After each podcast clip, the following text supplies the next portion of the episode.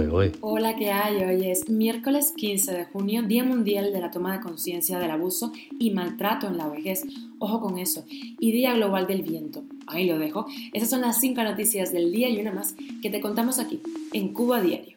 Esto es Cuba a Diario, el podcast de Diario de Cuba con las últimas noticias para los que se van conectando. Los apagones en Cuba continuarán por dos semanas más y en la Universidad de Camagüey se cansaron y los estudiantes se manifestaron por la falta de corriente. El 70% de las embarazadas de un hospital habanero tienen hemoglobina baja. Esto podría traer complicaciones incluso para la vida en el parto de la mujer ha sido detenido un sospechoso de un millonario fraude al Medicare en Estados Unidos mientras viajaba en un jet ski hacia Cuba. Te contamos los detalles. José Basulto ha demandado a Netflix por difamación en la película Was Network de Oliver Assayas. En Diario de Cuba hablamos con el portavoz del Ministerio de Defensa de Ucrania, el hombre que le habla al oído al ministro de Defensa de un país en guerra. Esto es Cuba a Diario, el podcast noticioso de Diario de Cuba.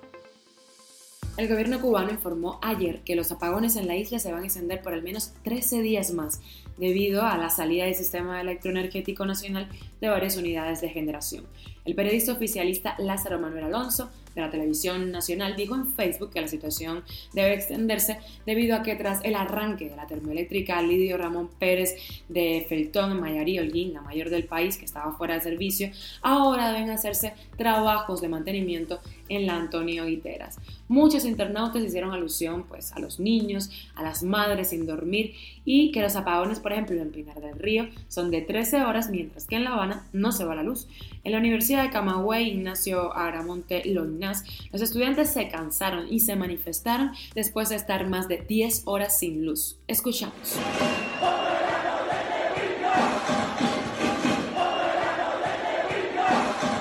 Vecinos de la zona corroboraron que escucharon efectivamente las manifestaciones y después sirenas de patrulla. Algunos dijeron que tras las protestas pusieron la corriente. En el Hospital Habanero de Maternidad Obrera, alrededor del 70% de las embarazadas atendidas deben recibir transfusiones de sangre por niveles bajos de hemoglobina. Así lo afirmó la doctora Jordanka Rodríguez Morales, jefa de obstetricia de ese centro.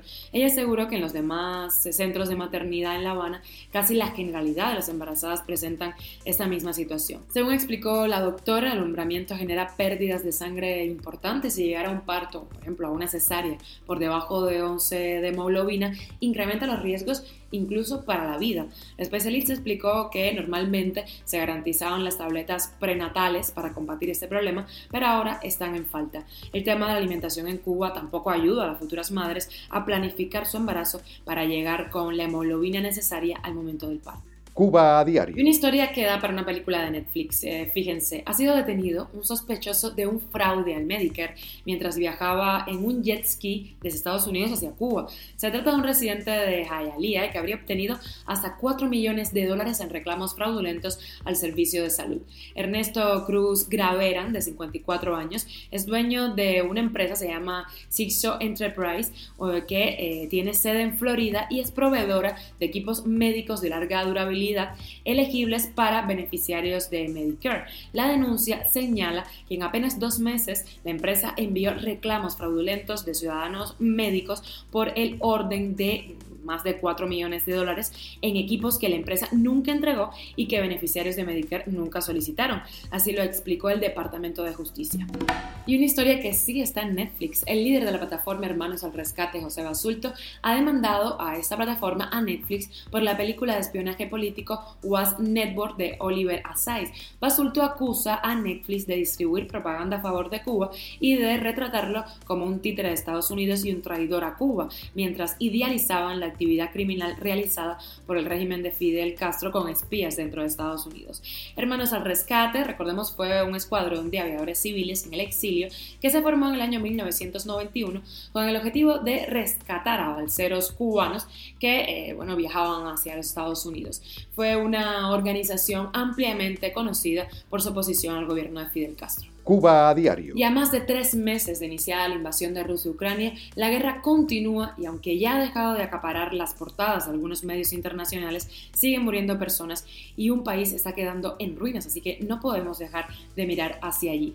En Diario de Cuba hablamos con el portavoz del Ministerio de Defensa de Ucrania, Yuri Sak.